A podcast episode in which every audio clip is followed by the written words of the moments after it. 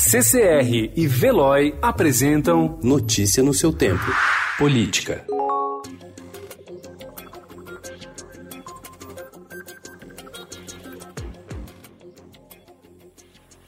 Na manhã da última segunda-feira, o presidente Jair Bolsonaro visitou inesperadamente o general da reserva Eduardo Vilas Boas.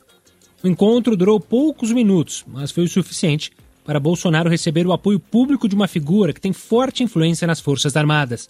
Em entrevista ontem ao Estadão, Vilas Boas avaliou que Bolsonaro acha que todo mundo está contra ele. O ex-comandante do Exército afirmou que o panelaço e a economia preocupa, mas disse acreditar que no final o presidente sairá por cima e o Brasil vai se recuperar. O presidente Jair Bolsonaro disse na noite de ontem que falta humildade ao ministro da Saúde, Luiz Henrique Mandetta. O Mandetta quer fazer valer muito a vontade dele. Pode ser que ele esteja certo, pode ser.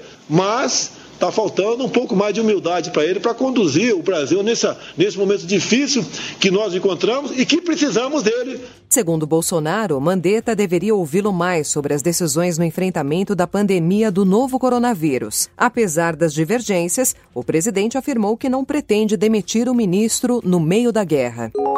Governadores do Sul e Sudeste devem encaminhar uma carta ao governo federal solicitando ações urgentes para evitar o colapso econômico dos estados e se preparam para acionar o Supremo Tribunal Federal via ação judicial caso a União demore a adotar medidas efetivas para socorrê-los durante a crise do novo coronavírus.